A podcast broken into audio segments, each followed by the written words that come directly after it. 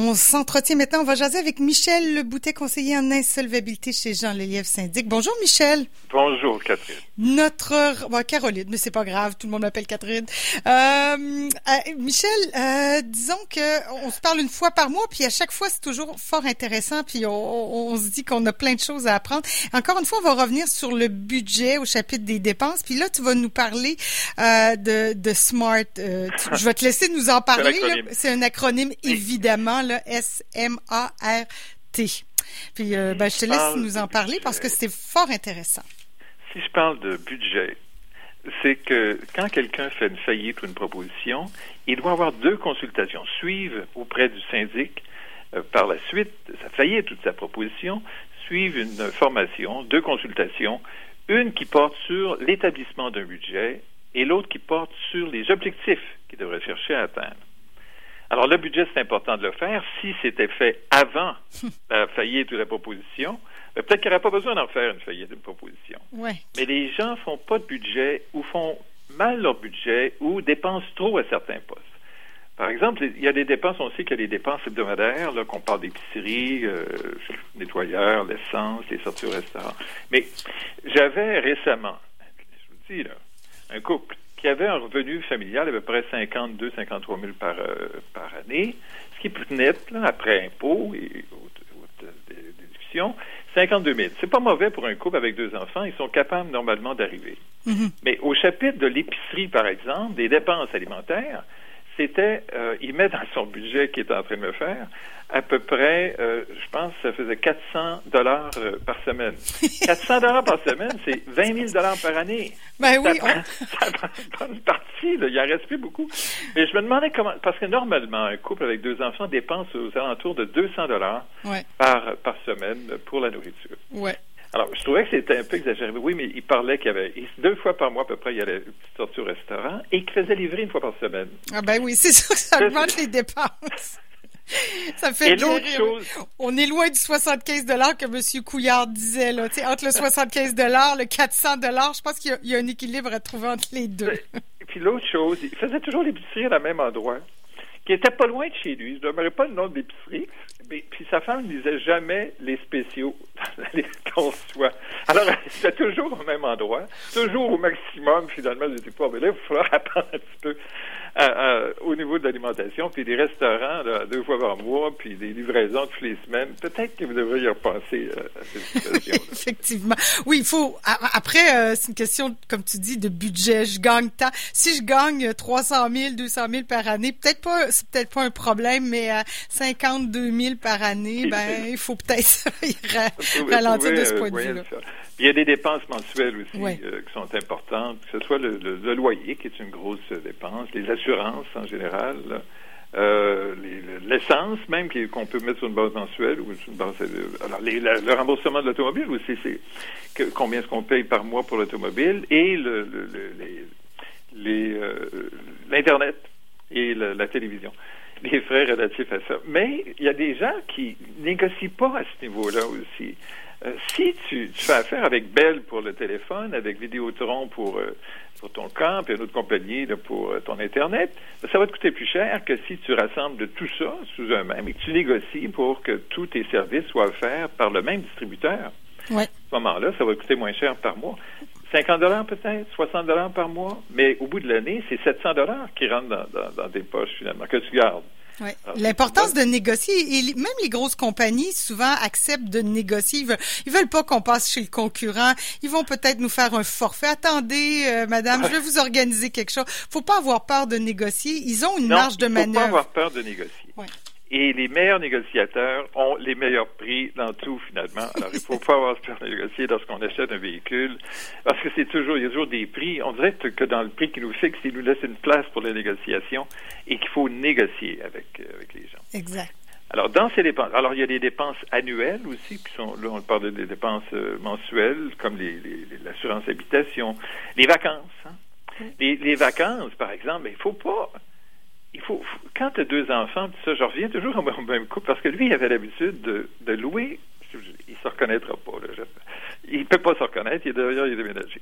Il louait une roulotte à toutes les années. Puis il accrochait ça après sa Jeep, puis il s'en allait dans le Maine, passer 5-6 jours dans le Maine. Mais louer sa, roulotte, ça coûtait 1200 dollars pour la semaine. Louer une roulotte, c'est 1200 dollars pour la semaine. Là, tu n'as pas mangé, tu n'as pas pris l'essence et tu n'as pas stationné ton véhicule sur un dans un parc là, qui va te coûter une cinquantaine de dollars par, euh, par nuit, 35, 40, 50 dollars euh, canadiens par nuit. En fait, ça te coûte plus cher que si tu partais avec ton véhicule, tu allais prendre un motel euh, euh, au Orchard Beach, par exemple, puis tu couchais à 135 heures par, par nuit, ce qui est, que, que d'avoir tout le trouble de faire ça, d'avoir de la roulotte, puis ça, tu pourrais te payer des vacances peut-être à moitié prix de ce que tu dépenses actuellement. Alors, il faut faire attention dans, dans les, les dépenses qu'on fait. Pensant économiser, on dépense des fois euh, davantage. Oui, la location, évidemment, euh, tout ça, ça, coûte cher de toute façon. Là, même les terrains de camping, si on pense économiser, ça revient quand même assez cher. Si on veut l'électricité, si on veut les égouts, tout ça, euh, c'est pas, c'est ça. Il faut calculer. en plus, la location, ça fait grimper drastiquement les coûts. Moi, j'ai déjà eu un véhicule récréatif, mais je, j'ai pas, personnellement, j'ai pas aimé ça. quand je m'en allais, euh, d'abord, j'allais partout avec ça, mais quand tu l'as, il faut qu'à chaque fin de semaine, quasiment, que tu partes avec ça. Faut que qu'est-ce qu'on fait en fin de semaine? On part. Alors, on partait euh, avec le véhicule. Et là, il n'y a pas personne qui. Quand je suis allé dans le Maine aussi, mais on peut pas stationner sur le bord de, de la plage. Ils nous envoient toujours stationner dans le fin fond du terrain faut s'en venir avec nos chaises, notre affaires, pour tourner toujours dans le fin fond du terrain pour aller chercher le véhicule? Juste-moi, c'est pas, c'est pas, mon genre. C'est pas pour moi. Faut avoir le tempérament pour ça. je cherchais à ce moment-là. Je me pensais bon. Dans le temps, j'étais notaire. J'ai déjà été notaire aussi. Et ce qu'on ne dit pas dans le tout, j'ai aussi formé pour des banques et des compagnies d'assurance des planificateurs financiers pendant des années. Des années, j'ai fait ça. Alors, j'ai une expérience un peu en finance là, qui regroupe l'aspect légaux et euh, l'aspect financier comme tel. Euh, ensuite, bon, là, là, on parle des dépenses annuelles. Alors, c'est pour ça, il faut que malgré toutes ces dépenses-là, qu'on aura calculées pour trouver comment faire euh, un budget, on va sur Internet, il y a mhm. plein de modèles, on les remplit, on, se rend compte que, s'il nous en reste ou non. Mais il faut qu'il en reste à la fin.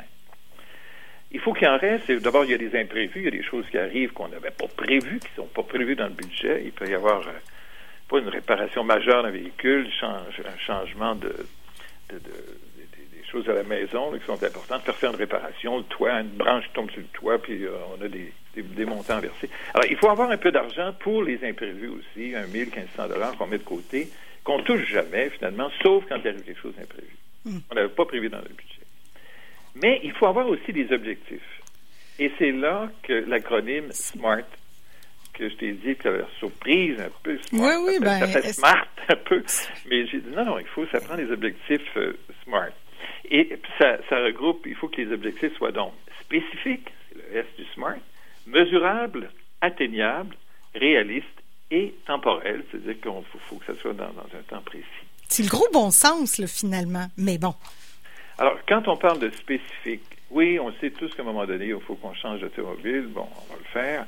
Tu sais, à un moment donné, quand ça coûte plus cher de réparation que tu as payé le véhicule au début, quasiment, a dit, faut, faut, faire, il y a quelque chose à faire avec ça. moi, j'ai déjà une voiture de, qui avait 10 ans. Je vous dis qu'après 10 ans, ça me coûtait cher par mois de réparation. Il y avait toujours quelque chose à faire dessus. Alors, il était temps que je change. Mais il faut quand même que ça soit spécifique. Il faut dire, bon, moi, j'aimerais changer de voiture dans deux ans. Euh, je vais avoir telle voiture qui va coûter tant.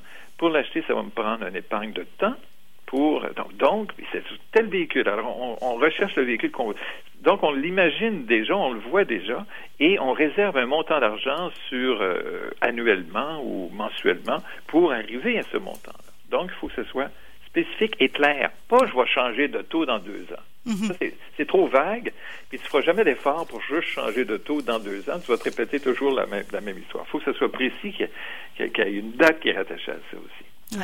Euh, c'est mesurable aussi. Il faut donc euh, savoir combien d'argent que tu dois mettre de côté pour arriver à acquérir ton automobile dans deux ans. Alors, combien tu vas mettre par mois, par paye, de côté, peut-être dans un compte spécial, pour arriver à avoir suffisamment d'argent pour changer d'automobile. Et euh, les gens qui, nous voient, c'est des gens qui font faillite, puis ils ont peur qu'ils ne pourront plus acheter d'automobile par après parce que leur crédit ne sera pas bon. Mm-hmm. Mais il y a toujours possibilité d'acheter une voiture avec une, un contrat de vente avec propriété réservée. Donc, le, propriétaire, le concessionnaire garde la propriété du véhicule et euh, tu fais des paiements mensuels jusqu'à temps que ce soit. C'est pas une location, c'est des paiements mensuels qui sont faits jusqu'à temps que tu en deviennes propriétaire. Et là, quand même, il faut verser un bon comptant.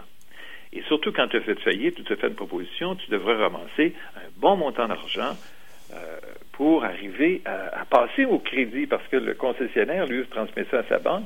Si tu achètes un véhicule de 30 000 et tu donnes 8 9 000 de comptant sur ce véhicule-là, tu n'auras pas de problème à financer le 21 000. Mais si tu, veux, donnes juste 2 000, tu, tu, viens de sortir d'une faillite, à ce moment-là, ça va être très difficile de passer euh, au crédit. Oui, effectivement. Donc, il faut que ce soit euh, mesurable dans le temps. Il faut savoir quel argent qu'on a besoin de mettre de côté. Il faut que ce soit réaliste aussi. Il faut que ce soit atteignable dans des budgets, j'ai vu, bon, ben, quelqu'un va me dire, mais les enfants vont rentrer à l'université bientôt, là. Alors, je, veux que je, vais avoir besoin de 20 000 pour ça, Mais avec le revenu que vous faites, vous ne serez jamais capable d'accumuler sur 5 ans un montant de 20 000 mm-hmm. pour les, études universitaires. Alors, il faut regarder ça. D'abord, est-ce qu'il ben, y a peut-être d'autres sources de financement? Peut-être que vos, vos, enfants seront admissibles à des prêts et bourses. Ensuite, si on compare les, coûts, euh, les coûts annuels pour aller à l'université sont à peu près de l'ordre de 5 000 au total. Mais là-dessus, il y a un 1600 dollars à peu près qui, euh, qui sont des dépenses attachées aux dépenses personnelles de l'étudiant. Ces dépenses personnelles-là de l'étudiant, il pourrait lui-même les assumer. La plupart du temps, c'est ce qui arrive. Ils travaillent à temps partiel, ils assument leur transport euh, et les autres choses qu'ils ont, besoin pour, pendant leur cours universitaire. Donc, il s'agit de payer les frais d'inscription, qui sont et les frais afférents ça, qui sont aux alentours de 2000 dollars. Et la balance, finalement, peut être assumée par, par l'enfant. Donc, c'est pas 20 000. Donc, c'est pas assez. Il faut, il faut savoir exactement ce dont on a besoin. Et, euh, à, ce moment-là, ça va être plus facilement atteignable que si on se met des montants euh, pris, on ne sait pas où, finalement, qui arrivent. je peux vous dire que je reviens toujours au même titre. Lui, il pensait que ça prenait 45 000 pour envoyer ses deux enfants à l'université. Aux États-Unis, peut-être. peut-être qu'ils les envoyer aux États-unis. J'avais demandé à vous l'intention de les envoyer à l'Université Laval. Il dit oui. Ben oui, c'est ça. Alors, calculez ça. On va recalculer ça ensemble, savoir exactement ce dont vous avez Ouais. Il faut que ce soit donc réaliste aussi, hein, c'est ça, dans le sens. Il faut que ça ait du bon sens. C'est ce qui est en train de. Alors, c'est réaliste, c'est le R, et c'est temporel. Donc, il faut se fixer un temps pour euh, atteindre, vouloir atteindre ces objectifs-là, pour mettre l'argent de côté, il faut le faire dans le temps. On ne peut pas dire je vais ramasser 20 000 puis on ne se met pas de temps pour le ramasser. Il mhm. faut mettre une date où le 20 000 aura été euh, accumulé. Alors, c'est un peu ça. Euh, c'est ce que, ce que j'avais échangé ce matin. Et je pense que si les gens font clair, au niveau du budget, ils n'auront peut-être pas besoin de venir nous voir par après. On le souhaite. On en a en même temps, qui nous voir de ce On en, je vous le dis, on en a beaucoup. Oui, ben, trop même, dans un sens. Euh, mais c'est pas ce qu'on veut. C'est pas ce qu'on veut. C'est pas ce qu'on souhaite aux gens. Finalement, c'est que les gens soient, soient euh, heureux dans la vie et qu'ils soient, qu'ils arrivent finalement avec leurs finances euh, autant que possible et que ce soit juste des, des, des, cas spéciaux qui viennent. Oui, oui. On, sait qu'on vit des temps difficiles, puis il n'y a pas de honte à aller vous voir non plus, rappelons-le. Hein? tout le monde est un peu dans le même bateau. Mais avec un bon budget, je pense qu'avec les conseils, Michel, que tu nous as donnés ce matin, on pourra voir plus clair pour les prochaines semaines, les prochains mois et la prochaine année. Faites votre budget. Voilà. Merci, Michel. Bonne journée. Oui, voilà, bonne journée. Bonne semaine.